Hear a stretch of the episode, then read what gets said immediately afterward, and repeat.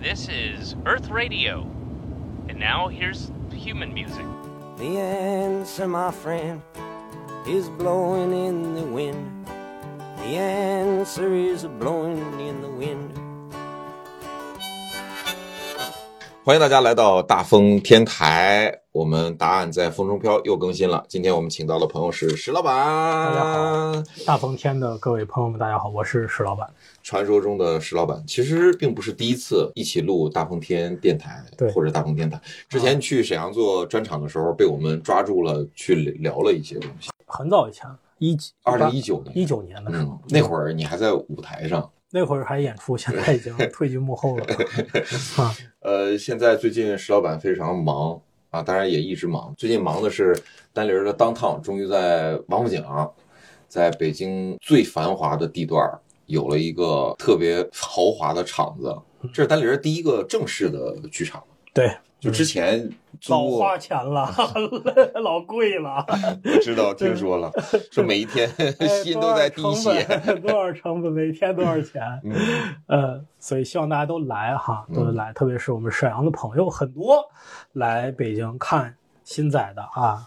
呃，哎我们这现在我们可能还会有人看我们这家里别克可不仅仅是沈阳的朋友听啊，啊我们现在基是吧本上就是呃涵盖了东三省不是，基本上是全国各地的，因为沈阳听播客的哦其实不是那么多，嗯。嗯，反正全全国的，你对对要是你们要是能去得起沈阳就去沈阳，去不起沈阳就来北京，好吧？，还是北上广深的比较多沈阳这么大的城市也消费不起，二线城市经济不好。哎，但你咱就说这个这个石老板是我的老板啊，我现在是给石老板打工，当然自己也做这个小老板，我也是能够体会你的成本核算呐、公司运作呀这些事情。就是做这么一个场地，它对于单立人来讲，它的收益肯定不在于说票钱，因为这嗯票钱能 cover 掉场租，有的时候基本上都 cover 不掉。就是如果说场次少啊或者什么的这种时候，那你做这个场地的目的就是为了有面儿、牛逼，对， 这是一个，其实这是一个很重要的原因啦嗯，就是要有一个要有阵一地。个嗯要有一个阵地，要有一个据点，它就像一个灯塔一样。就灯塔之于水手来讲，它是回家了，嗯但是它不代表说我每天我一个水手我就在灯塔底下耗着，嗯他得先到家。就像我们的演员，我们先来当趟演一演，这地方不大，但是就比较聚气嘛。嗯而且这是我们的大本营，在这儿演好了是为了你明天能够更好的出航，你去到航航向更远的地方。嗯但你哪天要是累了，或者是你返航了，这个地方还亮着，那你就觉得哦，那我可以回到这个地方。所以是一个，我总感觉是一个比较有归属感的地方，而且这个归属感，我希望不光是给单立人的演员，而是给全国的喜剧演员，或者是给全国的很多真正的喜剧粉丝，嗯都有一个归属感，就来到这儿感觉到家了，或者是这是一个哎亮着的地方，我随时可以去，去来以后喝点东西，哪怕或者是跟一些老老朋友、老演员打个招呼，我觉得也是一个蛮蛮好的事情。嗯在这个意义上讲呢，我觉得得需要这么一个地方啊，就就是起到这样的作用。就赚钱其实确实赚不了啥，我记得你在开业的仪式上吧，其实都不能算仪式，咱们那仪式可太扯了，嗯因为底下也有一些。呃，甚至相关部门的领导啥的啊你给人整的就是 呜嗷乱叫， 领导，呃，这是某某区的什么什么领导点，啊耶！给 领导吓够呛。 什么人呢？这帮人真是。我记得你在上嗯面说，希望在这个舞台上能够有全国最好玩的喜剧形式，有最好的最先锋的我觉得最先锋的最重喜要的剧嗯嗯表演，对最好的喜剧演员过来演。对嗯 啊，我觉得最好和最先锋，它跟最大和最炸嗯不是一个概念。我觉得最好的东西，有时候往往它不是一个最大众的，就是在它成为最大众东东西之前，它是一个在实验室的阶段，或者是在一个很小的规模里边的做得很好的阶段，对吧？我们很难想象，最早现在大家看到，比如说一年一度上面的这些作品，其实最早都是在一些很小的场地里边，嗯实现的，对吧？是米未的小剧场也好，是单立人的小剧场也好，它都是从那儿来的。我觉得那是一个很我想要的状态，就是我们看到在这里边看到的东西，觉得说哇，那这个东西如果给它搬到一个更大的剧场，肯定会更好。是看着它的一个开始和被发明的那个瞬间，如果那个瞬间是发生在单立人当趟，我就觉得是非常理想的一个状态。你想把单立人当堂做成 Comedy Cellar 那样的地方，美国其实很难有对标，其实美国的这些可能是类似吧，就就很多演员都会去讲嘛，或嗯者是你你在 Comedy Cellar 练熟了以后，再去做做你的专场巡演，再去奈飞上面给一个艺人讲，嗯但他可能最早是 Comedy Cellar 这这一百个人讲，我觉得可能有点那个感觉吧，嗯啊啊，我不想做成那种感觉特地下或者特那个，但你这当趟就是在地下，在银泰 八八的负在一一个，但他是在长安街旁边的地下， 他不是在布鲁克林的地下，这是不一这样还是的不一样的地 underground。下啊， 所以你现在会因为有了当趟而开心，嗯，嗯，包括公司有了一些新的发展对。而开心。我你觉得其实是一些小事儿会让我开心吧。嗯，对，比如说当趟开业这事其实是个虚的，但是开业大当天来了这么多朋友啊，然后有一些其实很久几年没有谋面的朋友，因为这个我们有一个小小的场地开业，特别给面儿。嗯，你知道在大家在北京。晚上能够见一面是一个挺 挺大的事儿，是吧？能来那么多朋友，然后我我有些都来来不及打招呼，因为那天晚上我觉得就是在不停的跟不同的人打招呼、聊天儿的状态下，可能有些朋友我看他来了，然后就最后看他走了打个招呼，没有时间也挺遗憾的，所以感觉就很捧场。那个那些就很多瞬间让我觉得还挺开心的吧。嗯，啊、还有冷餐，有热餐，之后同事们还打包，对这个我我特哎都没打着。你都没打着，给你留点儿。 我那个，我特我特别嘱咐了我们市场部同志，我说咱们呀，这个不能再算是创业 公公司了，都干了六年多了，咱请大家正经吃一顿啊嗯，弄点好的，这花不了多少钱，嗯是吧？你想我们那那个地儿一天多少钱，对嗯吧？给大家 这么这么老远来了，给大家招待，因为我们总是给大家一种印象是很很抠嘛，嗯当然这是很省钱。我觉得省钱当然是一个优良传统啊，但我觉得该花花该省省吧， 啊。骑自行车去蹦迪。 哎，对对对，骑车不该该收拾该花，对不对？关键是这个，你还有 waiter，还准备了好多，就是 啊啊，对，其实这个是一个服，它就是一一一个一整服务套的嘛服务一整套服务。你买的是他们这个，其实国外它就就讲究这个叫 catering。我我这不是一个 food service，、嗯不是给你吃的是 catering。catering 就是把食物送到你嘴边儿，给你整套这东西。我觉得嗯。这个是挺好的一个东西吧这也就是在咱北 京，在 北京，这又是在美国， 这。这多少钱这啊？ 这多少钱啊？这个嗯我其实上次在在米味他们弄一个，就是二喜这些刚成团的时候吃了顿饭，啊，也是，你是跟人米未学我是真的，选，但是我我觉得，因为它有个天台，它是在哦楼顶，然后他们就弄的烧烤什么的，嗯，还挺好。我还留留了那个老板的信息，我说 Barbecue 这我们哎，对，这我们单立人高低我们也整一回，等我们扩了哈嗯。结果一扩呢，就扩到地下室 去了，这烧没烤法也烤不了 BBQ，没法弄这个。之前我们录过好多期的《答案在风中飘》，因为都是一些 comedian，好多人都会提到你，嗯，尽管你已经好久不讲了，对大家还会提到你，呃，一六年、一七年的那个辉煌时代， 哎 呀那个众神时代啊啊， 甚至有些人入行或者说就就印象都很深刻。但是你现在就是不讲，当然嗯。我跟你私下聊过这个事情，我也知道你的状态和想法，但是你可不可以跟大家说一说你现在的这种？因为在正式开业四月七号那一天，你终于又上台了，但是做的 host，啊，主持了呃，一期个末回来就是石墨合体啊啊，底啊， 我看到好多有这人么，夸张吗？ 我这都一点我都非常克制，他们就很尖叫，是，就大家很很喜欢看到那个情节啊，所以你会再回到舞台上吗？我觉得我再回到回舞台上有可能，但是跟这些事情没关系吧。嗯就是谁，就是很多人可能是当当时看了我们的表演很受触动呀，或者是观众希望是某种形式在合体呀，或者什么。我倒其实不太会因为这些事情所改变自己的行为吧。我觉得人不能自己不能活在历史中，不能觉得自己现在此身置身在某个历史长河的一个一个重要或者不重要的节点里。嗯就是把自己用作方法，就还是得自己活、自己舒服的状态，对吧？然后你真正能影响的应该是身边这些人吧，嗯就真正在意你的人。我觉得我跟齐墨关系一直也一直都挺好，嗯我们俩好不好也不代表，就是说一定要在台上再再去合个庭，再来来俩人再演个慢才，嗯哎，再怎样，我觉得那都不重要。对于我个人的感觉来讲，就那些事情不会真的影响我。嗯，嗯未来上台，呃，也没有想好，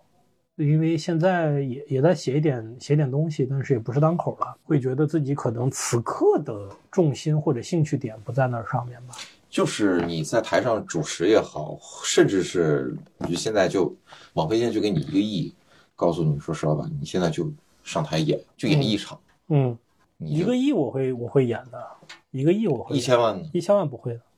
一千万都打动不了你一千万不会的嗯美元 dollar。 dollar 会 dollar，你这你这， 快问快答 dollar 卢布越南盾，一千万人民币就 OK，一千万人民币不行，一千万以往往往上可以吧？ 为什么呀？嗯，为什么？是因为舞台上的刺激已经给不到你对的成就感，对，是的啊你已经早早的就跨越了我们这些演员啊，的不是队伍跨越，就是反倒我深不下去。我的兴趣可能在于我尝试不同的形式，而不是在于在某一个形式上面钻得特别深。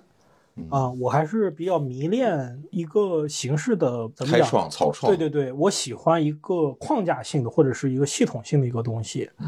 就是解释这个世界有一套系统的工具或者系统的方法，这种事情会让我很迷恋。嗯我不知道这在你们看哲学书比较多，这种人在哲学上叫啥？啊，这个这种人在职位上应该叫呃盘古， 对，这这这 盘古跑的， 这都播不了。这，呃，我觉得单口喜剧是一套自洽的解释这个世界的方法，但是比如说情景喜剧也是。或者说 sketch 也是，他们都会有自己这艺术形式作为一个工具，去理解这个世界万事万万物的方法。我是觉得，比如说我们的情景喜剧没有做到这一点，就是他没有能解释这个世界。比如说《我爱我家》，它似乎去记录了八十年代、九十年代改革开放的时候的一个这个国家的一个整个的一个横截面嘛，嗯一个断片，它里边有不同人的在那个思潮思思潮情况的。底下的说话的方式都都融在里边了，就非常好。但是它作为情景喜剧这个整体，它没有形成一套方法论去那那九十年代有了，二零二零零零年有没有这样？千禧一代有没有这样的作品能够记录下来？其实未可知的，对吧？如果有的话，它就会很令我感到兴奋啊。Sketch 也是这样，它它记录了，你看 S N L 它是一个跨越四五十年的作品，嗯每个时代的作品看哦，那那这个时时代就是现在有些作品都播不了，因为这你会发现政治政治不正确了，对吧？以前白人扮黑人，嗯对吧？哎，你发现这些作品就拿出来就就记录了那个时代的片段，对吧？我觉得喜剧我迷恋的是在这样的一个时代，会不会有这么一套的工具记录这个时代？嗯具体到记录这件事情本身，那我可能就没有那么在意。比如说，你就从你的角度去记录了沈阳的某个层面的人，对吧？那那那那正值班宇、双雪涛，那不都都记完了吗？但是他们是用文学的方式，他们再细一点，他们是用当代小说的方式。嗯，这就是我所迷恋的东西，就是你用小说写一遍，你再用摇滚乐做一遍，嗯你再用单口做一遍，它都不一样。虽然你的目标、你的标的是一个标的，嗯对吧？那情景喜剧就可以再做一遍。东北一家人讲的是。可能是二十年前的东西，但是、嗯但是他可能现在二十年又过去，现在东北二人十多年了，我感觉九对九十年代九十年代，嗯那现在的沈阳是什么样的？怎么可能有像你这样单口演员去记录？但是戏戏剧的编剧有没有在在做这个事情？喜剧的编剧有没有在做？嗯对吧？这个不不一样啊，这个很有意思啊。哦，这是你喜欢的东西，对，所以我我其实个人我没有办法去真的去记录，你让我真的去深入去看，像你一样去记住这个时代，把握这个脉搏，那可能我做不到。但是我能够提供给大家一些工具，我觉得这事儿就已经让我很开心了。那你是还是盘古？ 你非你说个爱迪生也好，你这一竿子给我支到裆里边去了，你这我这一共有二十个问题啊，刚才不算是吧？刚刚才才不算哦是，刚才闲聊天，刚才全剪掉，刚才 我的天，嗯，全保留。这四个小时聊的， 第一个问题就是你最喜欢的 stand up comedian 是谁？周奇墨呢？这能说吗？ 呃，奇墨吧。你要国外的，可能还是宋飞吧。嗯，国外的还是宋还飞是？宋飞，你最喜那齐墨可是号称中国小宋飞， 中国小宋飞嘛，所以我喜欢中国小黄飞嘛。 啊这都一路了吧，小沈阳、小黄飞。你是一直都很喜欢宋飞。对对，我觉得他作品能给我启发，嗯，总是能给我一些新的启发。他现在也没啥作品，嗯，不就是多曾经曾经的作品我，我有时候也会看，嗯呃路易 C K 我也会看，但是路易 C K 的段子，就觉得我一辈子无法，就我不想去写那样的段子，可能。嗯但但但宋飞，其实我我觉得我能够写出类似的作品。我喜欢那种我可以沟通得了的人嗯，啊、呃如果他太高了，我反倒我觉得隔隔着。我可能看完，然后觉得宋飞还不高吗？他宋飞，他就已经是这社社会的主流声音了。但是他没有没有中国的生活体验啊，这就是比他占便宜的地方，对吧？他无法，他永远无法写一个在中国打车的段子，就是他他没有这样的经历。对，这素材最后还是回到边，他提这个工具当然是他提供给我的，嗯但这个素材是我自己的，嗯，这就是我觉得我能够跟他沟通的办法。啊、你也希望达到他那样的成就，我不一定希望他达到他这样的成就，啊，至少可以有他那样的财富，也有很多保时捷啥的，也 有也有什么谐星买咖啡这种节目啥。我是在想他现在的创作是是什么样的，还会特别关注看个电视广告，然后觉得写个电视广告的段子，嗯还是会就是去机场写个机场的段子，这个其实很难吧，因为我觉得他的生活好像跟那些他所观察的那个世界嗯，已经已经隔离开了吧？嗯我们沈阳有个演员叫往事，啊应，该也跟你开过场，你是我对就认识对好多年了，啊，也参加过几次单人比赛，包括这是昨天刚刚去参加了 t i Five 的比赛，啊第一轮也过了，然后第二轮被淘汰，他就挺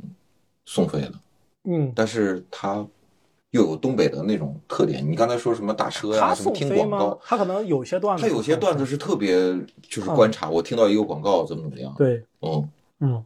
好多这种观察的东西。他是特别喜欢你，特别喜欢教主，嗯。嗯，你觉得教主是观察式的演员吗？不是，我现在觉得很少有纯观察式的演员，嗯，齐墨算吗？启墨算吧，嗯嗯，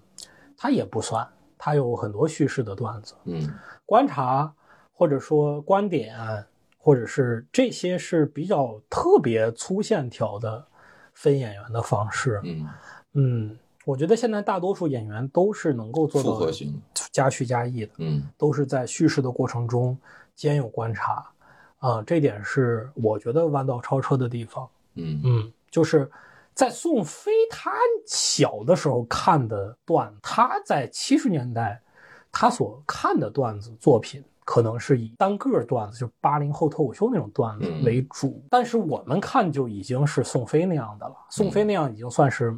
比较简单的了。嗯我们看的很多就已经是非常非常复合型的演员，所以学也是学了，我觉得集百家之长吧。就是我们的发展的速度快，也是因为站在巨人的肩膀上，有好多对经验可以来借鉴。对对对，而且你你又有很多事情，你其实是你不能讲的，嗯，所以在你能讲那部分呢，好像你的技能就会愈发的纯熟一些。整个喜剧就是这十年的中国喜剧，就是哇，就是赶英超美，就是那个迭代的速度之快，令人很汗颜。确实每一年都有变化，就对，很多人都说说，哎呀，这这个这个去年这段子现在就讲不了了，感觉它已经过时了，甚至它的是它的技法什么都已经过时了。是的，嗯是的，特别厉害。我我这几年不是也看了子涵的专场，也看了这个，呃，潘老师啊，包括、呃还有谁梁岩，我我这你这是更加的阻断了我们在上台的可能性啊！我觉得那个时候的作品真的都没有没有办法拿出来再讲但是你可以写新的呀。啊。那就第二个问题，你最喜欢的专场是？那就还是宋飞那个《I'm Telling You for the Last Time》吧。我我发现这个专场，我现在一直没有所谓的把它听完，就我听了很多遍，为什么？但是我我听了很多遍，我就是我的听完意思是我没有把它完全能够理解。嗯虽然他的作品很很简单吧，都是观察式的，但我觉得每还是每次听能有新的东西。我不知道他怎么做到的，我只是觉得每次听他都会提醒我身边的真实的世界是有很多素材，有很多值得观察的地方的。有时候作为一个创作者，就会陷入到自己的创作中，陷入到自己创作的那个世界里。嗯而你忘了，你创作出来的世界是真实世界的映射，你不能活在映射里，你要从真实世界投射进那个映射里。我觉得他的段子总是能让人感觉你你回来，就你你别待在 comedy club 的后台里，就在那儿一直待着，你得、嗯你得去生活。所以我现在就不写段，但是可能后有时候看到一些观察式的东西，我还是会记录一下。就这个过程中，我我就很享受，让我提醒自己还还活在当下，活在这个觉悟是不 是不太一样啊。那国内的专场呢，你嗯有喜欢的吗？国内专场。最近就是子涵那个吧，嗯，啊、子涵我看到你在呃工作群里边大加赞赏，啊，我觉得非常好，我觉得非常好。哎呀，咋说呢？但是嗯子涵的专场 马克吐温呢？这就是 就子涵搞一个王子涵奖就可以了。子涵，我感觉，然后第一届他 落选了， 那是文，那是有文学性的，但他的专场卖的不是特别好，啊那不应该。嗯你希望我借由贵宝地多宣传宣传，帮多帮子涵宣传宣传嗯啊、我也很喜欢，但是他不论在节目里面，在综艺节目里面，嗯还是在线下的这个观众的喜爱度什么的，我觉得都不是都没有没有得到他应有的一个成绩。要超越这时代的人总是这样生不逢时嘛。嗯，对呀、过两年我们就会可惜，子涵怎么不讲 了呢？你看，你当年影响了我们一代演员。那对于子涵来讲，他可能心态又变了。我感觉永远他是不这会样，我感觉因为人家又没搞一个单立人儿， 人家又没去当创作指导，那你可不知道，那你不知道人家能创作多少指导呀？ 他人家也是，人家也是教师啊，也也是做培训啊。嗯对吧？哎，我觉得这个特别好。我觉得他他当老师是一个，我没有我没有上过他的 课，但我你觉得看过他那个书吧，《进阶手册》我没有没有看过，一直没看过。你看一看，兴许还能写出段子。 你是是是你不要当我老我我板，你高处不胜哎，寒。我我觉得他，我不知道他讲课是什么状态，但我觉得他总能够，我觉得这种人他总能够把自己的一些一些思想层面或者价值观层面的东西似有似无的带出来，嗯，那不是刻意的。每个人讲课肯定都不一样。对，我觉嗯得那个就很重要，就是这个工具它一定背后有有一些价值观在嗯里边。可能会影响一些人，至少影响了我。这这个其实比可能有更多直接的观众可能更有意义一些。真的应该让子涵给单立人的 CEO 上上课。给你上一 课，比如说姚石老板，来，我给你上一课。嗯然后子涵那那那天还说，就说你当时不是专门买票去看吗？嗯，呃，就特别捧场，嗯这那的。你现在有一种喜剧大佬的心态吗？就是我在这个业界是一个前辈，而且是一个掌管着国内首屈一指的喜剧公司的人，你有这种状态吗？我没有，没没没有没有大佬的状态，嗯，没有，就还呃就是光有大鳄的状，文娱大鳄的状态没有还还是一个还是一个创作者吧。嗯还是个创作者。就你这个公司怎么讲，你还是写写段子，还是写剧本儿，啊你还是干这些事情。我举个自夸的，就是就是特别不合比例的例子，啊，就是张小龙是微信的创始人，他是微信的产品经理，嗯但他的我觉得他的生活的主要工作还是解决一个一个具体的问题。嗯甚至有时候我不知道他不用上手写代码，他可能得上手去改代码，可能会改一些东西。嗯对，因为它它那个产品可能有很多人在用，但它归根结底还是还是一个产品，嗯它还是一个由数据和思维方式组成的一个一个工程。那这个东西就没有大小，就是你你去写一个段子，今天给六个人听，和你写一个段子和给一亿人听，这个段子本身它的创作方法论并没有本质的区别。嗯呃，我觉得当地人就是至少我们现在还是这个状态，只不过我我的我们的作品可能给听到的人更多了，也就仅此而已。我更我更想了解作为演员的 Jeff 石， Jeff s h e r 你有自己喜欢的电影，就是喜剧向的电影，或者是喜剧向的作家对你有影响的、嗯，有印象的？有影响的啊，顽主吧，作品可能是顽主，还有冯小刚早期的那些，呃，不见不散，甲那方乙就是方。那甚至包括王朔，王朔，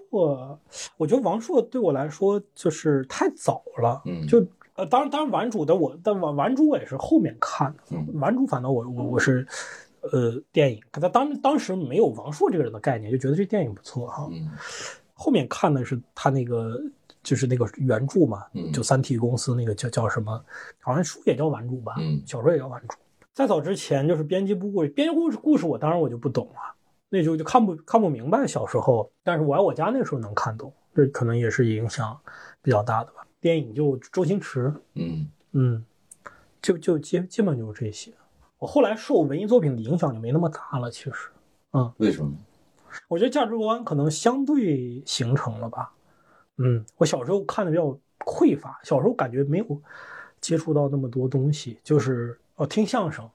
对，哎你是是超级相声爱好者，而且自己也登台讲，嗯，嗯我的我我其实不算爱好者，我很跟跟很多爱好者不一样的是，我更享受自己创作和表演的过程，嗯跳友更像是一个，而不是去反复听一段儿。嗯啊，我有机会我就上台，或者我有机会，比如我听听几段相声，我就想写点啥，嗯，我是那种那种人。那还是相声对你的影响更大一点。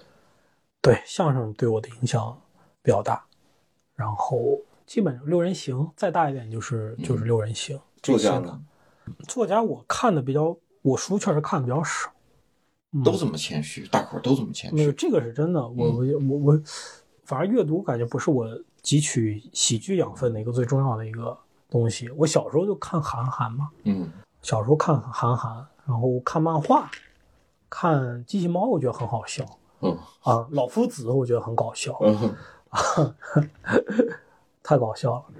然后幽默大大师那时候订那个杂志，哎然后呦，就这个古早的杂志，非常古早。我我有印象的，我看的我这辈子看的第一本杂志，嗯而且我清晰的知道是我上幼儿园的时候，在我奶奶的办公室看的，就是幽默杂志。嗯而且我现在还能想起来那杂志上的内容，嗯就是印象这么深，就是特别刺特别强的洗脑性的好笑。那个幽默大师有一个栏目叫“大大可笑堂”，嗯这个它每一集都有，是在中间的一页，这一页是一个就是左右两边那种像中锋一样，它它是一个大开的，就一幅，这一幅上面就你理解是一个微缩的一个那个呃《清明上河图》一样，嗯就上面有全景的全景式的有很多的人物，他们每个人都在干干着些什么哦，然后这个人给那个人倒茶，然后这个茶可能流出来淌到第三个人，然后第三个人叫了一下，又又影响了第四个人。嗯哇，好精彩！啊我就就感觉细节贼丰富，嗯，就就就特喜欢那个那些东西嗯啊、哎呀，一下子也勾起了我的回忆。我小时候也看《幽默大师》，哎，早期我觉得很先锋哦，那里边因为他那里边有很多什么阿根廷啊、葡萄牙、西班牙，对，对，欧洲的，我觉甚得至我觉得漫画界好像是一个挺容易跟国际接轨的一个东西，因为它不需要语言嘛。对啊，父与子你看过吗？父与子是我看过，嗯是是是，哎，德国的德国的还是苏就德国的。嗯啊、就光头老老老嗯老爹带一孩子，嗯，哦，对我爸就给我买这些，嗯什么父与子也是给我买买过买过一套，还有就很多现在拿出来都绝不过时的一些概念，现在做情景喜剧都不过时。嗯有一个叫叫迷你公司，嗯，这公就仨人儿，就是什么有钱就赚干什么，今儿今儿账户上有两百万，这我印象特深啊，我特小时候看的啊，这说。我们注册资金两百万，拿出去全炒股。现在股票最流行，那个说注册资金都是虚的，虚的，现在账上就两百块钱。 然后他们去营业厅，那营业厅那个前台笑话他们说：“两百块钱想炒股，你得要买碗拉面吧。”你现在你说弄一仨人公司去干很多事儿，我觉得都很有意思。可能我看的不多，但是小时候接接触的都是一些比较先锋的、 先锋的戏剧形式，比较新潮的。成长的烦恼，哦，你还看过《成长的烦恼烦恼，还有后来还有一个稍微晚一点叫《人人都爱雷蒙德》，哦，那个也就就是这几个就是著名的流行的剧，对，还有一个叫，但是机器那个叫什么什么 Small Wonder 机器娃娃，但那个我没看过，那个我太太小了，那个时候就讲他他的有一个爸爸发明家发明一个女孩是一个机器人，嗯那个太早。雷蒙德我是印印象深一点，嗯。嗯，都是特别家庭的、特别琐碎的一些事情。嗯如果让你去想回忆你小时候看过的这些漫画家呀、嗯，作家呀、电影导演啊、电影编剧啊，就所有这些人里面，你你更希望自己和谁像一点，或者你会变成其中一个人？没有偶像，我不觉得我有偶像。没有想成为谁的那种欲对望，。你说宋飞，我也不想成为宋飞，马三立、马刘三宝，我瑞，也不不想不想成为马三立。你就想成为世界富嗯，对，以前阶段性的有，但是很很快就过去了。这是一种非常好的自我认知、自信，还是一种自负的状态，就是特别把自己当回事儿的一种状态。我不知道，你帮我分一分。我好像从来，我很小的小的时候也没觉得我要成为谁，嗯，是教育中缺少了榜样的概念吗？不可能，我们的教育里边自负怎么可能缺少榜 样的概念？哦，那对呀、父父亲的缺位呀，没缺位呀。 这是不是跟你后来到处叫父亲有关？实际上是心理上是缺位我的。可能可能是可能是可能是，但也没缺位。我小时候我父我受我父亲影响还是颇大的，嗯但我我也不觉得我要成为我父亲那样的人。嗯，颇大是什么意思？就很 大，很大是什么意思？就这坡他是太大了，你容易滚下 去。你在坡上等他，嗯他在坡上等坡下等你。嗯，他是一个幽默的人吗？ 不是，绝绝不是你。觉得受他影响？因为有很多人还在说闲聊上一季的最啊后啊一期，OK 那 OK 个，啊，我爸是个为人非常正派的人，嗯然后他是很注重自己的言谈、行为和在家庭和社会中的名望、声望的这么一个人。嗯嗯，又是一个知识分子。对我现在回想起来，他小时候教育我的东西都很，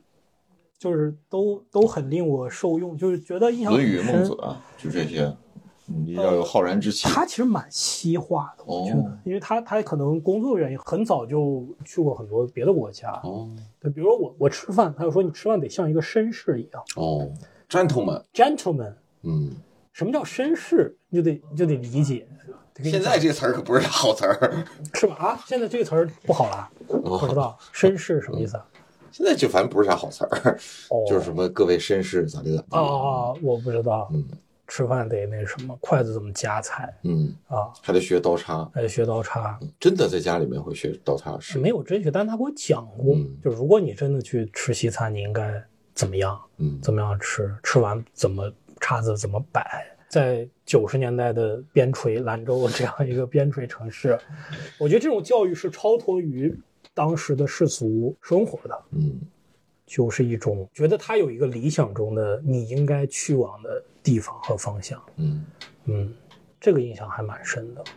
第四个问题啊，你小时候是一个受欢迎的小孩儿吗？不是，我觉得搞喜欢喜剧的很多人都，就是做喜剧都是为了得到别人的关注嘛。如果你本身就有拥有别人的关注，就不需要好笑，那你学会了好笑这件事儿，变得受欢迎了吗？会有一也会有一些欢迎吧。至少你你在你在一个群体里边是有你的位置的。 虽然不是现在现在不不是前三，哎，对，不是钱的，但是有有你有你的位置，你有你有值得被记住的地方嗯啊。但它一定不是什么主流价值，嗯，本来喜剧也不是啥主流价值，那是在都是国可有可这是无在的中国呀。嗯但是在国内，在国外，我觉得幽默还是一个比较靠前的品质。嗯嗯，哎，现在总有人说说什么幽默是男人什么什么最好的什么什么什么， 嗯，什么呀，什么呀，这我也没听明白。大概意思就是说，幽默对于一个男的来说很重要。嗯可能人们对男性的容貌啊或者什么的要求不是很高，嗯只要不要太油腻啊，不要不干净什么的。嗯，就正常的人，如果说他幽默的话，会很加分。啊，你有感受到吗？就是你我，感受到两种，一种是他以幽默作为他的某种工具，嗯有一种人，还有一种人呢，就是他幽默是因为他很松弛，他很放松，他在这个环境里边不觉得自己需要去 handle 什么东西，嗯要掌控什么，他就是这样，他就这么个人我觉得 handle 挺放松。 ，handle 啊， 没有他，他不需要去掌控这个局面，以以段子的形式去掌控，他就是一个很随性，此刻他就很放松，那放松的人呢，就会说一些很很很很轻轻巧的语言，嗯，这就挺好的，这是我想达到的状态，那你小时候是怎么，是有意去学的这种东西吗？没无意的。一部分就是就感兴趣，就是看看像是看小品，会比别的就是孩子会会更有兴趣，然后记得住。小时候看一两遍，基本上就能大概然后去这模个仿段子去讲的啥就记得住，嗯然后就会去模仿什么洛桑学艺啊、聪明的巨物呀、嗯买买提呀、嗯就这些。然后可能有一些技术之后，就会用这个技术去获得在社交中的一些位置，嗯这两个东西就会互相起作用，然后把这个事情变得越来越重要。从什么时候？从初中还是从小学就开始？从小学吧，嗯，从幼儿园可能就开始。幼儿园就开始。嗯，那你就这应该是从，就是相当于从记事儿就开始搞笑了。你会接老师下茬吗？接然后接同学们哄堂大笑，对会觉得你很牛逼。会。家长会觉得你淘气吗？我我最大的一个特点就是贫，就是话多，上课爱说话，接话然后说话。跟同学、跟老师都这样。 对，那你爸也不不说你，说呀，骂呀，打呀，嗯，啊，真打成绩啊，没有真打，没有真打。我跟你们东北那就谈不上真打。 后来一聊才发现，我们那不叫 打，真的，你们叫什么叫扒拉？我们那个叫爱抚。 第五个问题，你记得自己写的最早的段子是什么？最早段子是哪年写的？二零一五。啊，你哦，你说单口啊，不对啊是小时候玩闹那种。小时候玩闹也行。小时候玩闹写的最早的啥时候？哇塞，那那写就三句吧糟了，差不多打油诗。嗯，我想想啊，初中之前有没有写过？哦，我以前是画连环画儿，嗯，然后编排同学、老师什么的。四格漫画。啊、对，类似那样的，对，写也也写一些一一句话、两句话的段子，嗯，就在是什么联欢晚会上演？呃，对，啊、然后还有就我有，其实我我有个一就是有个小本儿，然后就现在还留着呢， 哦就是每句写点儿写点儿，那时候就写点儿段子啥的，啊，小学。那个那呃不不不，那不那是初中吧？嗯对，单口最早的段子是什么来着？我想想啊，一二年、一三年那个时候英文，哦对，那时候讲英文开放麦，就是 Ending Man，你哦听过这个段子吧？没有。就是说，安定门。就是说我用英文讲的嘛。嗯我说这个就是国外有很多超级英雄，有有有 Superman，有 Batman，有 Spiderman，为什么中国没有呢？什么中国当然有啊，什么安定 man，什么 冬至 man，西至 man，这个 Storm 应该是听过这个段子的，我以前应该最早在英文场好像见过，你拿这个上过商演？上过开放麦，哦，商演也上过，嗯啊、我我以前我最早上的商演应该是英文英文单口的商演。我现在想想我，我说我那时候英语好好，我那时候用英文主持过，你知道吧？主持过一场，还是一个人的主打秀，哦，谁的最大秀让你主持？就是都是一个美国，就是、哦这都是都是外国人嘛。嗯一个哇塞，还跟底下互动，嗯，哇塞，我就觉得觉得觉得好神，我英文神奇本来不哦就挺好的吗？我操，没有没有到那个程度，哇塞！那时候就是胆子大，就就就 fuck it 就去了，嗯然后就互动，然后发现这英语这东西，你刚开始说难，后来越说就就越熟，嗯就你也不需要知道他们完全说的什么什么意思，嗯就看吧，就有些有些你得记一下，比如说，比如他们经常开场就是就是就请一个演员之前，他得说 without further ado，嗯，without further ado 就是一个固定搭配，就是说废话不多说，让我们有请，或者 let me let's give it up，嗯就 give up 就是放弃，但是 give it up 就是鼓掌，嗯，就 let's give it up for 宁佳宇，然后大家就会啊为宁佳宇鼓掌，你记住这两句话，就可以了。就显得很专业。嗯呃，Welcome，然后大家好，特别好，然后怎么怎么样？哦，Without further ado，let's give it up for 宁佳宇。胆子大。 那你第一个中文段子是啥？第一个中文段子，哇，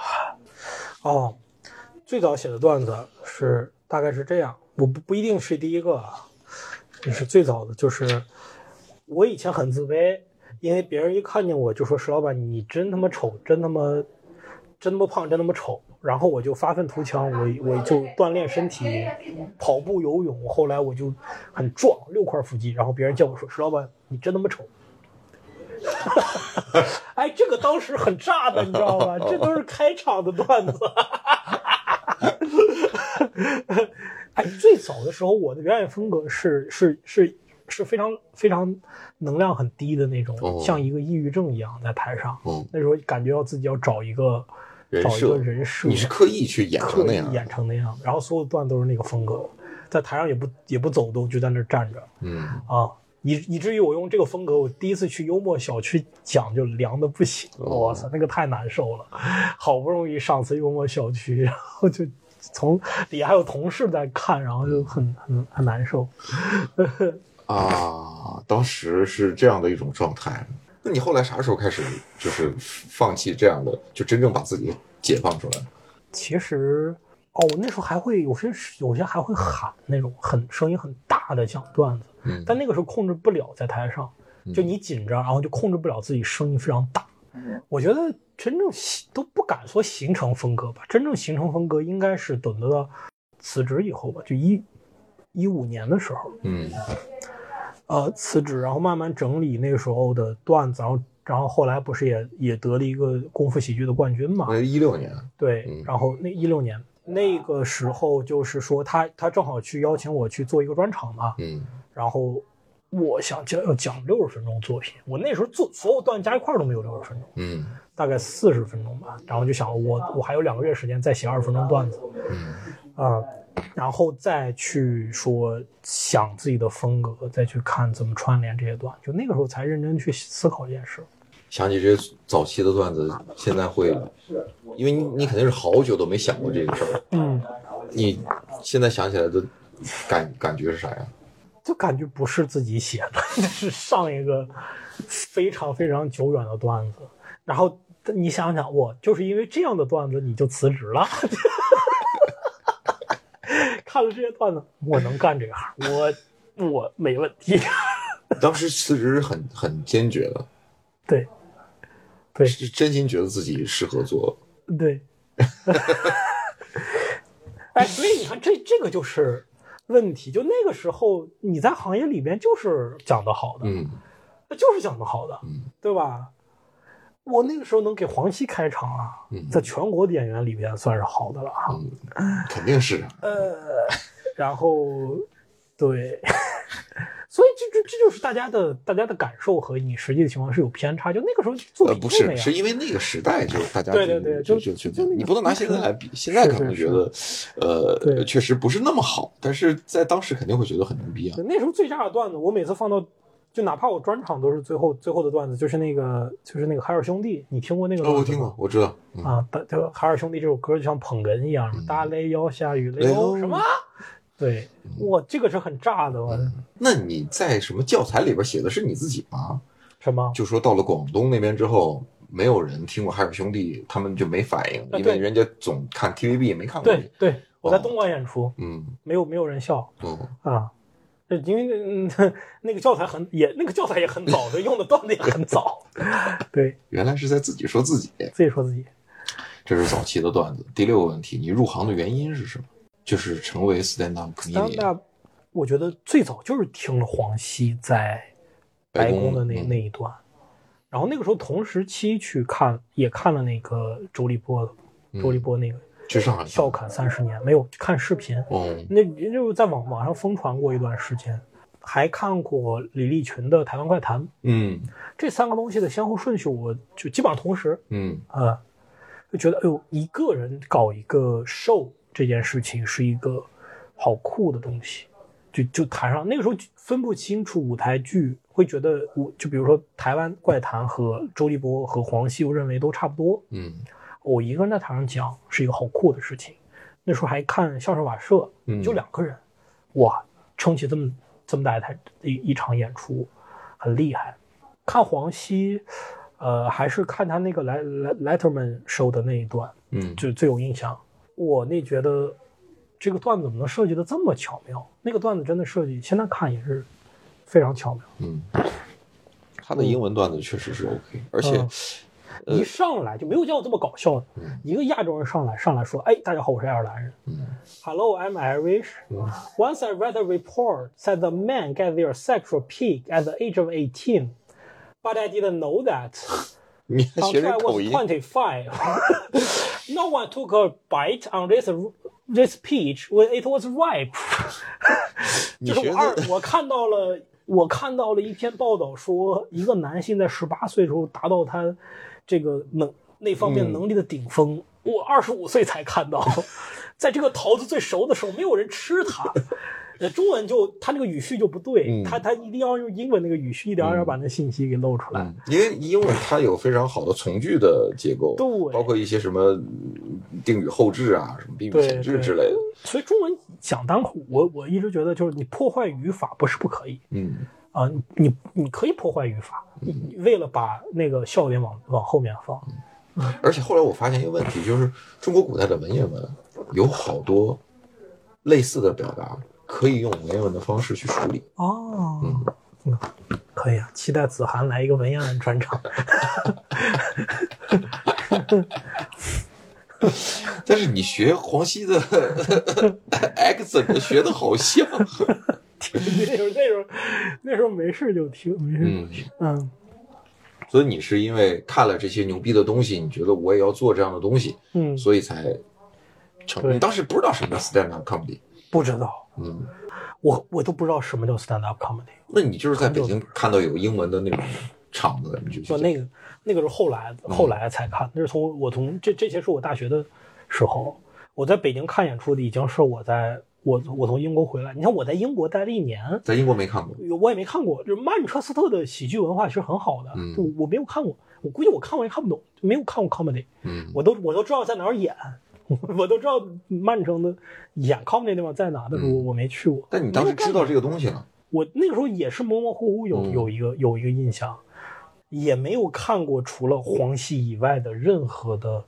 作品，嗯就是就看过那那个那个黄西的作品。哦，我看过一点点《宋飞传》哦在我大学的时候看过一点点《宋飞传》。但是更喜欢看《老友记》，《老友记》是对都看过了，对，嗯嗯，我看过，因为《宋飞传》每一每一次开场他都会讲一讲一个小段子嘛，嗯就男人看见各种各样的工具，就跟着了魔一样嗯。你拿出一个钻头，你就看你邻居的那个男人像太空步一样嗯朝你走过来，怎么样？是飞利浦 的吗？这是印印象比较深的一个段子。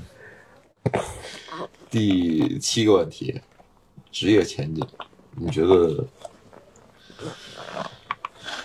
我问别人肯定是问你做 stand up comedian，你觉得自己会做多久？嗯，问你就没法这么问了，因为你已经不做了。 已经给你答案嗯了。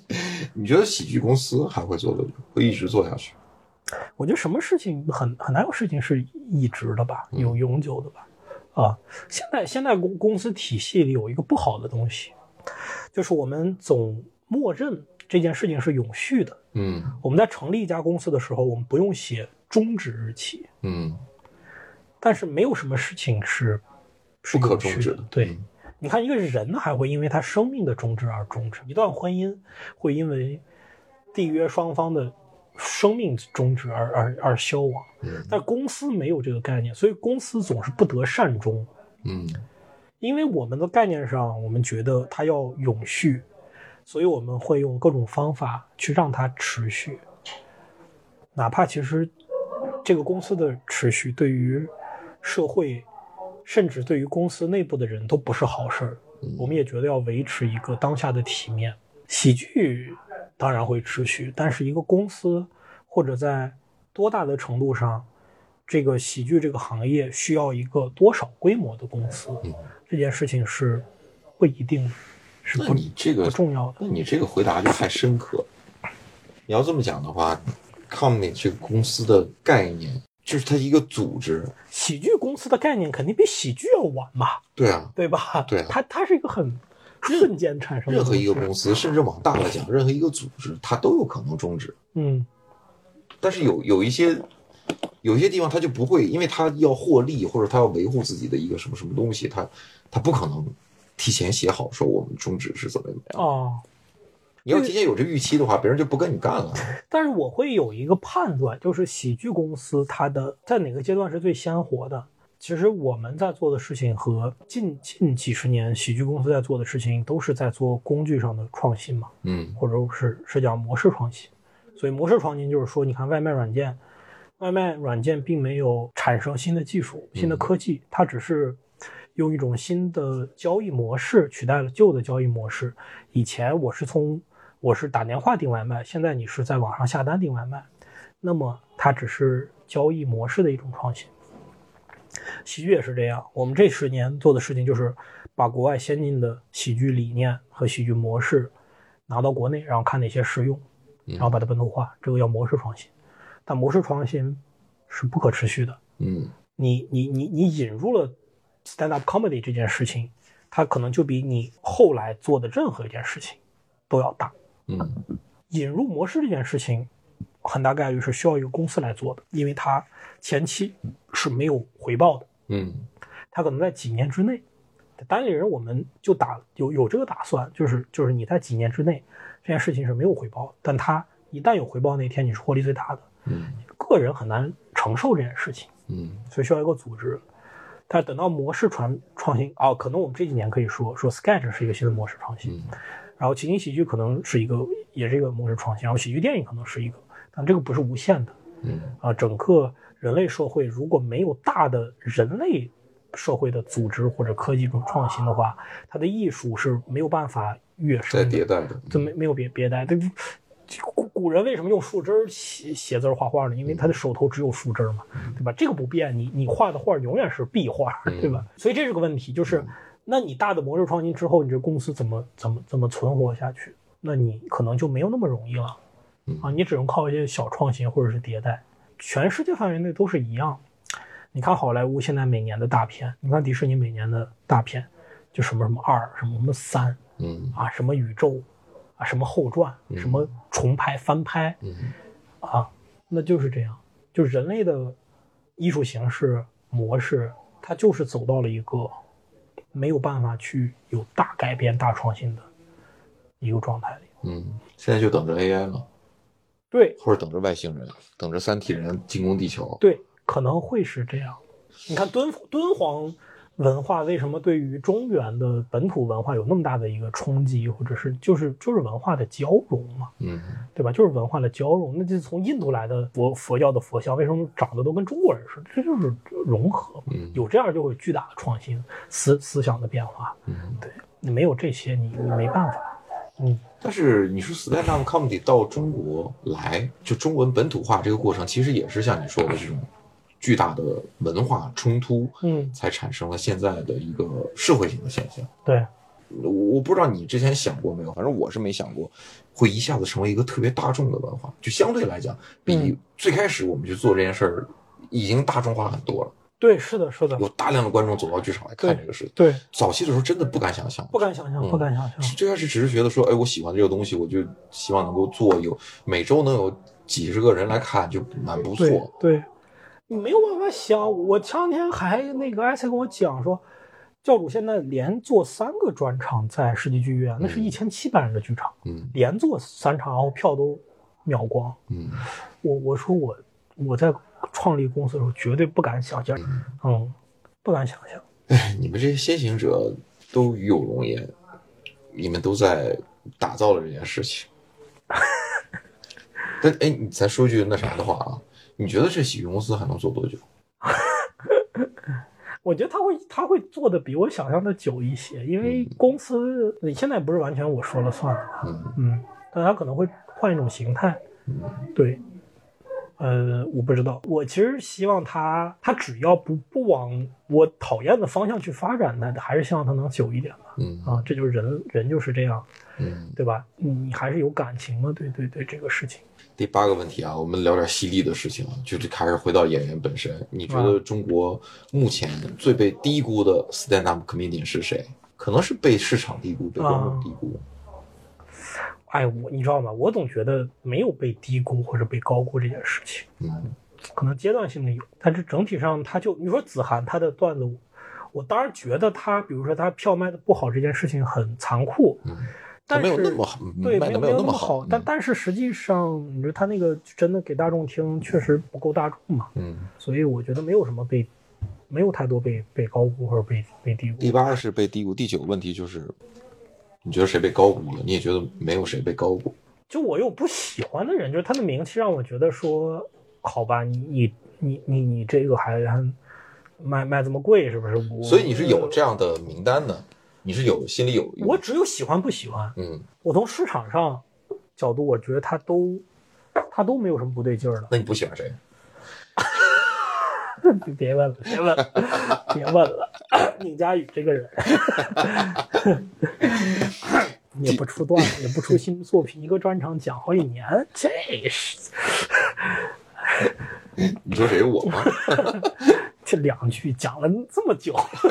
嗯，第十个问题，你爱看脱口秀大会吗？我看的不多，嗯我不我不能讲爱看，我看的不多，确实。嗯啊你会看一些 cut，或者说，呃，对，我会看一些 cut。那啊、你爱看一年一度喜剧大赛吗？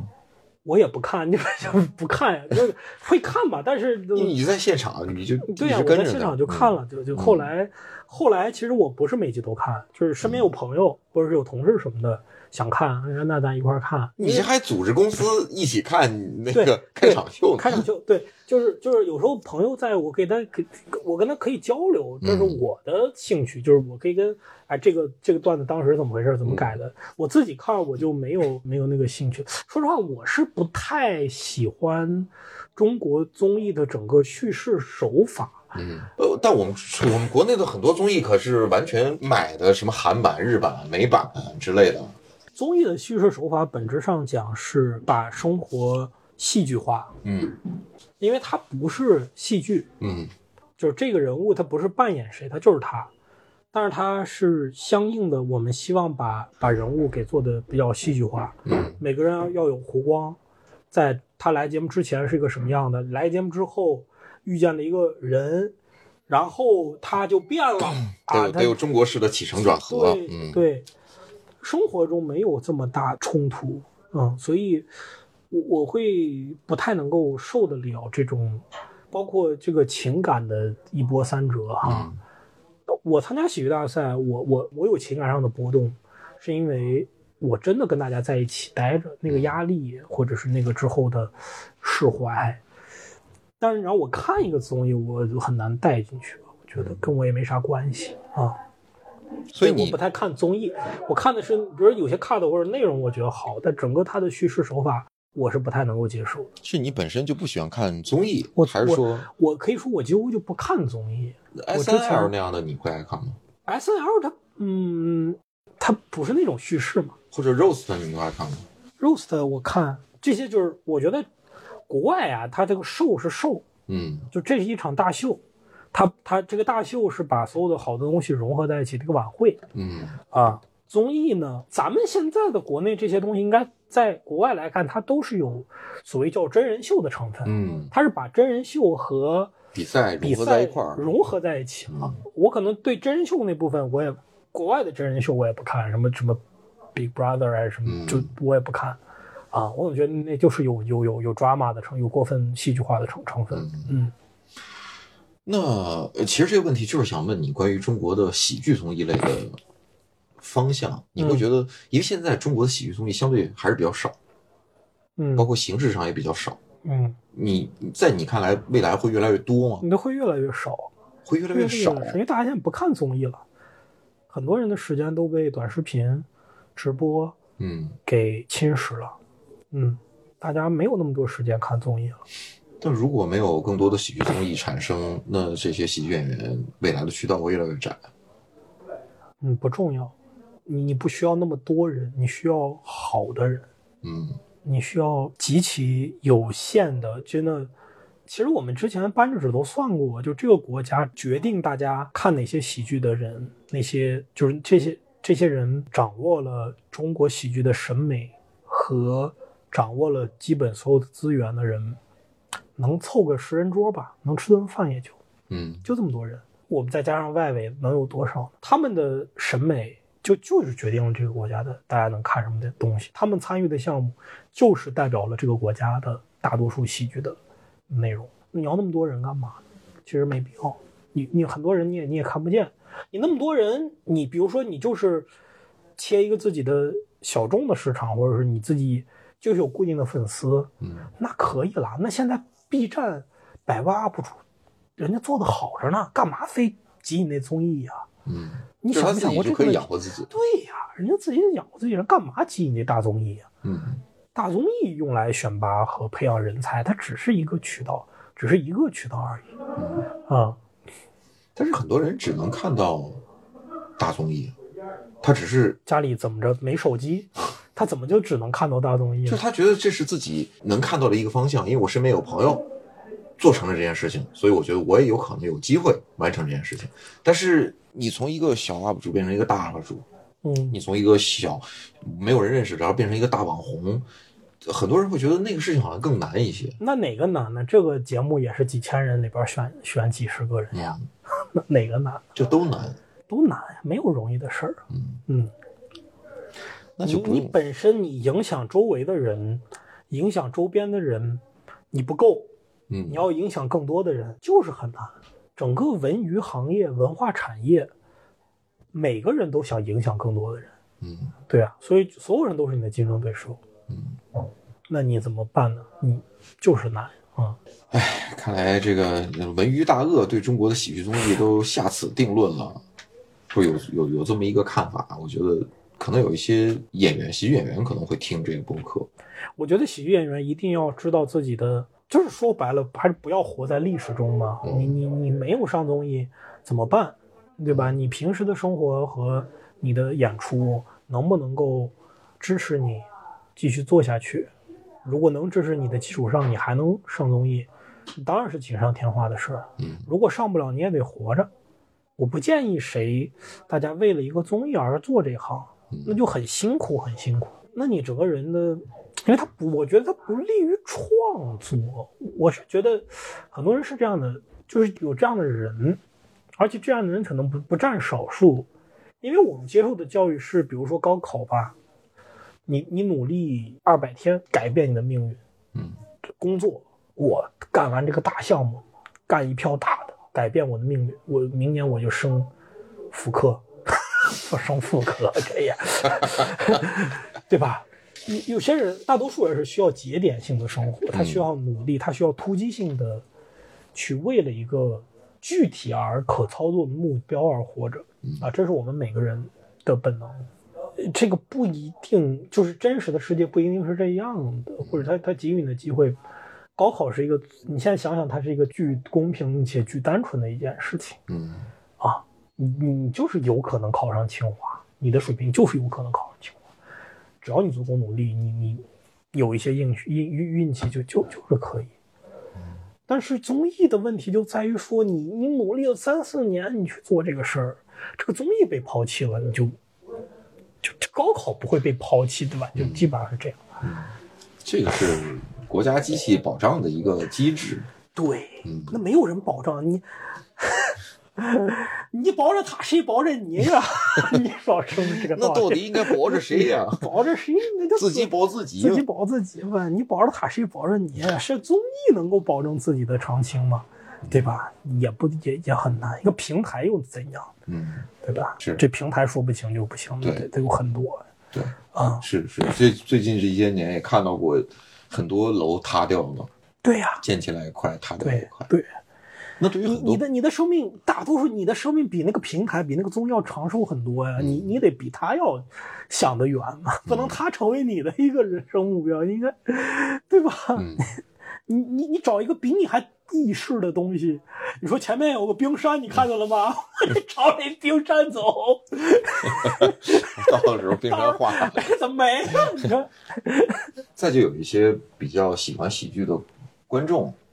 会听这些播客，他们有的时候会会对喜剧并不是很了解，或者说他了解一部分，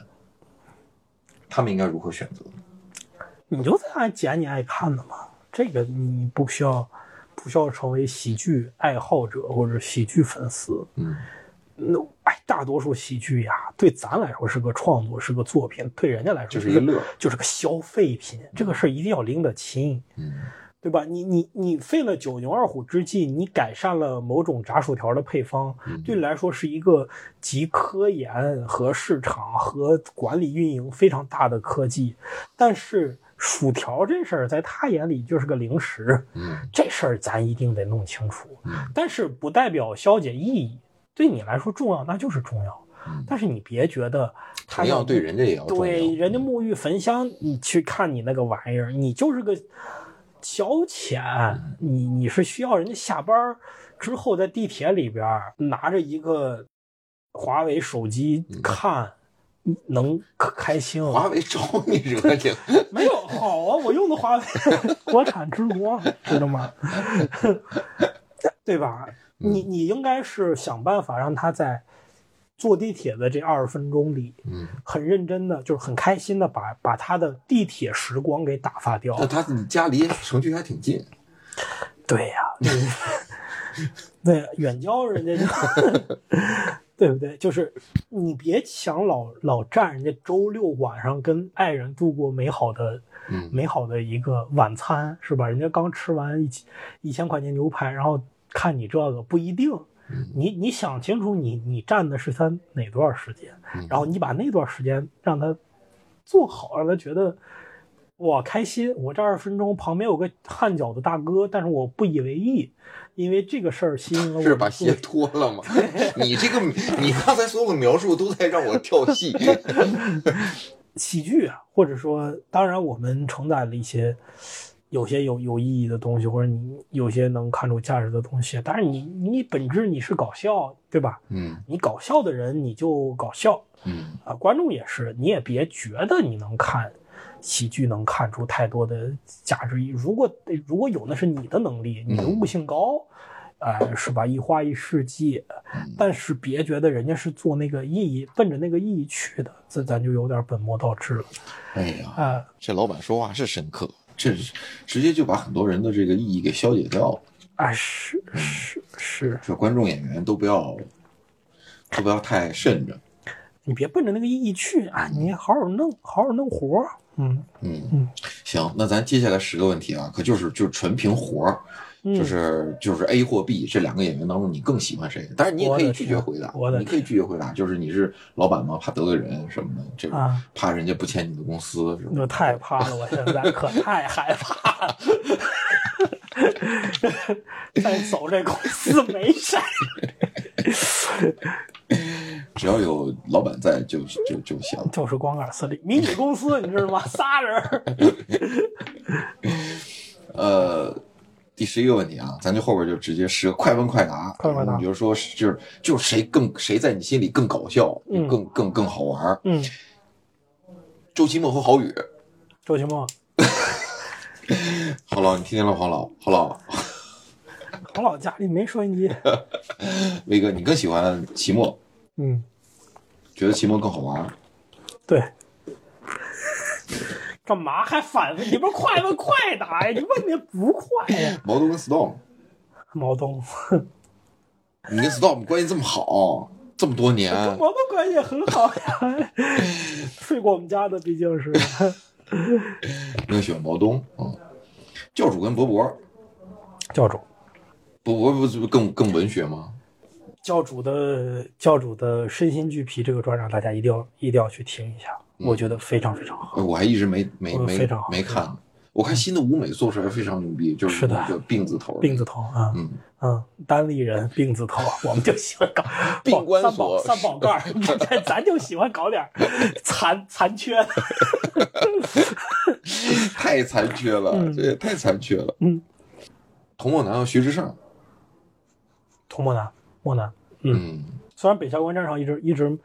嗯，就没没机会听，一直特别想听。嗯，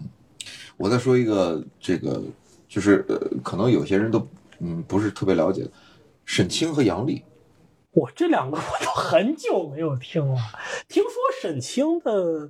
最近的进步大很大，嗯我听说，但是我好像没有听过他最近的段子。他俩都很久我我没有我没有听了，我我真不回答，就不就就太太太久远了。这我这我我两位我现在不是说现在，不是说现在，哦因为当现在年是吧对，比如说在啊二当零一八年的那时那候，个时候也杨笠还是很很厉害的，很厉害的，嗯很棒的。哎，嗯，我觉得那个时候杨笠我我非常喜欢他的段子。嗯嗯，那时候沈宁刚入行，刚呃那时候沈宁入行晚一些。对，嗯，我觉得我听沈宁的时候，他他感觉还不太不是特别的明白 单口的的那个啥。嗯，现在他没太了早了。嗯，贾浩和邱瑞，贾浩邱这瑞秋瑞，贾浩得过单立人二零一九年的那个第一届的原创喜剧大赛的冠军。对，嗯，嗯，秋瑞就以后演出不要背对观众就行。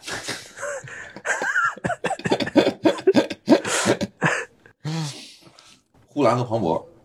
哦呦，庞博，我又是好多年没没听，我的天呐，呼兰吧，呼兰吧，呼兰对，就因为人家得大王了。没有没有，这倒不是，这倒不是啊、我觉得呼兰是，我觉得最智力智力超群的一个人，他他嗯智力智力非常强，嗯呃，以至于他的段子你是是一种智力游戏，甚至是有愉悦感。你听完你就说人家的编排的细致程度是有有一些愉悦愉悦感的。嗯嗯，张博洋和王建国，你更喜欢？嗯，博洋，这有私交，我跟博洋关系好，可能是因为这个。对，那段子我也最最早小乔治卡林嘛， 我我们老私下开玩笑，我这小乔治卡林嘛，对，嗯，嗯，英宁和三弟英宁更喜欢英宁。对三弟其实你认识的更早一些，更早，嗯，你现在完全是就纯就是你对这个段子或者对人的，就是有更更喜欢的一点的感觉是吗？对对，你这太太真实了。得罪人吧，是不是得罪人？小块儿跟蒙恩，小块儿和蒙恩，蒙恩吧，蒙恩吧，嗯啊，你你现在的概念还是我对小块儿最好最好笑的是他在闲聊里那个发 言，那真真牛！哇塞，我不知道他后面有没有把这个变成单单口段子啊，应该没有， 我真好。我觉得他和梁岩的那个北京话的状态，就是自信，嗯就是我用北京腔调跟你说说一个什么，哪怕是痔疮，嗯我也很自如。嗯非常非常非常好。但是整体的段子，我可能还是更更喜欢蒙恩一些的。嗯呃，蒙恩具备我不具备的说话的那个松弛，嗯我觉得他就是生生活的比我松弛嗯啊、这让我很羡慕。嗯，就刚才讲的，我特特别羡慕在生活中很很放松的状态嗯啊、天生的，这就是在，这就是我估计这就是从小受人受人喜欢的演员，受人喜欢的小伙伴儿。嗯。对，就他就天然的放松。我最后再给你问一个啊，嗯。新仔和黄西，你更喜欢谁？新仔和黄西，新仔吧，新仔吧，嗯，新仔和任何人都是新仔吗？那不是，那不是， 不是，我我觉得你觉得新仔的风格和和谁会比较像？新仔就风格，是他他讲单口，他讲单口和演 sketch 和线下，我觉得风格都挺差别挺大的，我我嗯我觉得，新仔这也得过单立人的冠军。对，嗯哎，但你不觉得他讲单口和他演 sketch 完全不太完全不一样吗？嗯我觉得他就是很舒服，嗯，嗯，就就很是舒作服为。你旗下艺人的那种舒服。对，而且我我发现我对他的改没有什么改变，就嗯也不是因为他现在火了，我对对他的观感就变化，嗯就他一直是一个很让人觉得很很舒服、很自信的这样的一个状态。就是他在来单立人之前就是那样的一个状态。对嗯，对，那就是说明他本身早就已经形成自己的这种风格。是，你觉得他将来能演啥？我觉得他前途无限，前途无限。因为哎，你知道吗？来自我老板我的我肯不定嗯我不知道为啥，就是他的声音在我脑子里边是成系统的，我可以模仿他的状态去写对话。嗯比如我现在要做一个写写 sketch 或者有时候写剧，我说哦，那这个人是新仔，那我就知道该怎么写了。嗯，那是他的个人风格太有辨识度了。它的辨识度当然是一方面，另外一嗯方面是我能理解，我能理解他的话语说话的状态。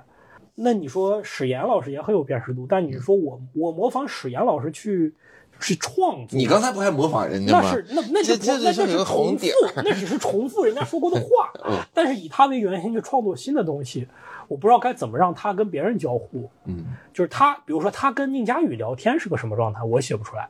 但新仔和宁佳宇聊天，我大概能知道大概是什么样。嗯我觉得这个是不一样，就是他的距离感更近一些，对我来说，嗯，嗯，你这么说的话，就是新仔、史岩都有非常强的个人风格。对，那作为你，你你同样也作为我的老板，你觉得我的个人风格是啥？就是你其实你想不出来我能说什么样的话。我我能想出来，但是我写不出来，因为你比较文嘛，你的文学性、文学性比较强，嗯，文学性比较强。 我觉得佳宇老师是一个，哎，我我发现这个中年知识分子都有这个，就是包括佳宇也是一样。你包别，括嗯我这刚你没看我发群里吗？就是观众的一个评论就写的是最讨厌这种就是浅薄，然后装博学，装博学是最大的浅薄，就是就是说我你起码能装啊，你起码知道个名词儿可以装装一下。包括郝宇老师也也也也是，我我是觉得你们有有两种状态，一种是你们知识分子的状态，一种是非知识分子的状态，我觉得还不太一样，还不太一样，就是好像会会在这两种状态里边切切换，包括你们演你演段子的时候，我觉得也是在这两种状态里边切换，是吗？对，只不过你用舞台呈现的方式把它给，把它加到给一起了，对，就把它给区分的很好。就在这个情况下，就是你讲什么我是头狗的那个状态，嗯和你讲说就每个人都该说两句，这这是两个状态，但是你你都融融的很好。嗯，对，我觉得这是厉害的地方。但是这两个肯定是不统一的嗯，啊，是不统一的。但是我觉得也不必统一嘛，对吧？就就就就没有人是统一的。嗯，嗯。你觉得中国未来的喜剧会统一吗？在未来的几年吧，咱不说太远啊，就是未来五年，嗯往往前看五年，你觉得会是啥样啊？我觉得会，这我个觉市得场我会，觉得会更加的分野，嗯就是喜欢的喜欢的更喜欢，不喜欢的更不喜欢。我们会变成像会就是分野 stand up 这个东西会在未来的五年之内越来越靠近于像美国、英国的那种氛围，还是说会不会了，我觉得可能现在就是 stand up 在中国最好的时间，嗯还会未来会越来越走下坡路。嗯嗯 sketch 呢 sitcom 呢，sketch 的存在感会低，嗯会更低的。怎么讲？就是它，就我们很难讲。我觉得这是个喜剧短剧，但是它是不是 sketch？就是你没发现吗？sketch 这个词儿一直没有走出这个行业。嗯观众他也不知他他看了喜剧大赛，他很喜欢，但是他也不知道 sketch，因为他不他看不到那个 super sketch show，他只能看到一年一度对一喜二喜，喜剧大赛，这就是喜剧，这就是喜剧短剧，嗯这就是小品，对吧？他因为他在风格上面他不具备单口那么鲜明的风格，所以他这个词也不一定能留下来。但喜剧短剧这件事情可能会更好。嗯对，我不我不区分，就在在在行业内，我们可能会分得更细，说慢才是慢才，日式短剧是日式短剧，美式 sketch 是美式 sketch，但在观众眼里，然后什么传统小品是传统小品，观众眼里，或者说我自己来看，我觉得这些东西其实未来都会都会融合，嗯但是喜剧短剧这件事情会会越来越大。我们其实没有一个就是特别大众的短剧，在这个国家没有，有吗？没有。嗯比如说《世界奇妙日语日物语》，或者是或者是这个什么九号密室，或者是什么什么阴阳阴阳阴阳魔界，就是这种在每个国家有，但它体量可能二二三十分钟，包括这几年爱死机，中国好像没有这个东西、嗯啊。中国奇谭算吗？那是后中国奇谭可能动画动画啊，当然也而且也不知道没有验证它如果能做第二季、第三季还能不能这样好，好像这个没有，我觉得这个是有一个机会的，可能是能做出来的。今天石老板就把话撂这儿，看看未来五年之内是不是这个方向方向。你有很多话，其实是其实是说准了的。你你你看你你在二零一八年说的很多的事情和你判断的方向，现在就是实现了，嗯现在实现了。嗯。你觉得自己会一直这么 对下去吗？会一直高瞻远瞩，高屋建瓴？我不，我话说的很多，啊你你我今儿我我只明儿记住了正确的对东我西明。 儿就改， 我我这个优点就是听劝，跟你学， 你根本就不听劝。听人劝吃饱饭，我随时改。